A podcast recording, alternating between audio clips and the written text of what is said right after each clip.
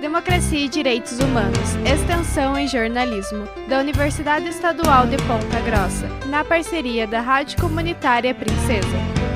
Olá, sou Pamela Tischer. Retornamos hoje à série sobre o tema Ideologia de Gênero nas Escolas, em pauta na Assembleia Legislativa do Paraná, com o projeto de Lei 719 de 2021, de autoria do deputado Ricardo Arruda, do PL. A questão foi tema da audiência pública realizada no dia 10 deste mês, na Câmara dos Deputados. O presidente da Comissão de Educação, deputado Hussein Bakri, do PSD, disse ser favorável ao projeto e que a proposta deve ir em votação no plenário no início desse segundo semestre, conforme notícia do portal da Assembleia Legislativa do Paraná. Continuamos hoje com a análise da professora de História Michele Rota Teles, que atua na rede estadual de ensino. Michele explica como a liberdade de expressão é trabalhada na escola, considerando as pautas conservadoras ou de direita, como a chamada ideologia de gênero uma propaganda política de direita e as suas pautas né, vão afetar as escolas na medida né, em que uh, elas forem aceitas, né, ou, ou, bem recebidas, né, por alguma parcela, seja de estudantes ou de professores. E isso vai passar, sim, a afetar a liberdade de expressão se uh, não estiver claro para esse coletivo de estudantes e de professores que liberdade de expressão não significa ofensa, ideia ao posicionamento e às características do outro e também o entendimento entendimento do que vem a ser respeito às diferenças não tiver claro. Então vai afetar essa liberdade de expressão num sentido amplo. E aí sim a escola vai precisar trabalhar com a ideia de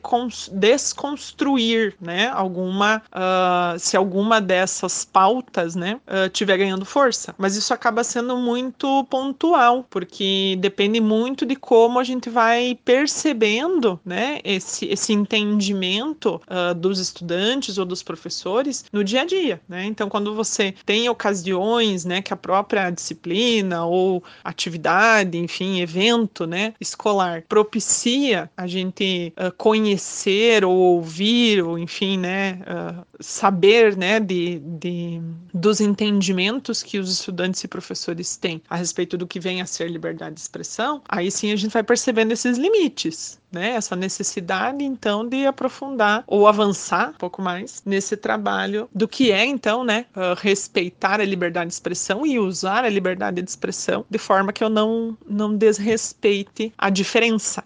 No contexto da chamada ideologia de gênero, a professora destaca que é um tipo de autocensura por parte de professores e professoras, a fim de evitar mal entendidos e conflitos na escola que se a gente pegar o caso específico dos professores, tem percebido um pouco assim de o que pode se chamar, né, alguns autores até têm usado esse termo, né, de autocensura, que é muito no sentido de evitar tocar em algum assunto que é temática, por exemplo, da sua própria disciplina, da sua área do conhecimento. Uh, muitos professores relatam, né, essa, essa espécie de autocensura no sentido de evitar ou uh, não, não aprofundar, né, né, certos temas da sua área ou disciplina, para evitar uh, qualquer equívoco, entendimento equivocado ou reação equivocada por parte seja dos estudantes, seja né, da equipe pedagógica, direção, ou até mesmo dos familiares. Né? E aí isso inclui algumas temáticas mais delicadas, né? As questões de crenças religiosas, de orientação sexual, né? identidade de gênero, que na verdade não deveriam deixar né, de ser abordadas. Mas justamente por a gente estar né, num contexto assim de, de vigilância e de punição em relação a isso, né? E até uma certa dificuldade de amparo, né, por parte das, dos, dos sindicatos, associações, enfim, quanto a esse a como lidar com, com esses casos de, de assédio, né, e de atentado à liberdade de cátedra dos professores, muitos docentes acabam se autocensurando. Então, antes mesmo de criar supostamente, né, uma situação de necessidade necessidade de, de explicação maior, né, ou até mesmo para evitar algum entendimento equivocado, nem chegam a, a viabilizar esse momento, né? Evitam ao máximo, criam outras, outras estratégias, né, para abordar um conteúdo, enfim, algum assunto, para tentar passar longe dessa possibilidade de, de conflito.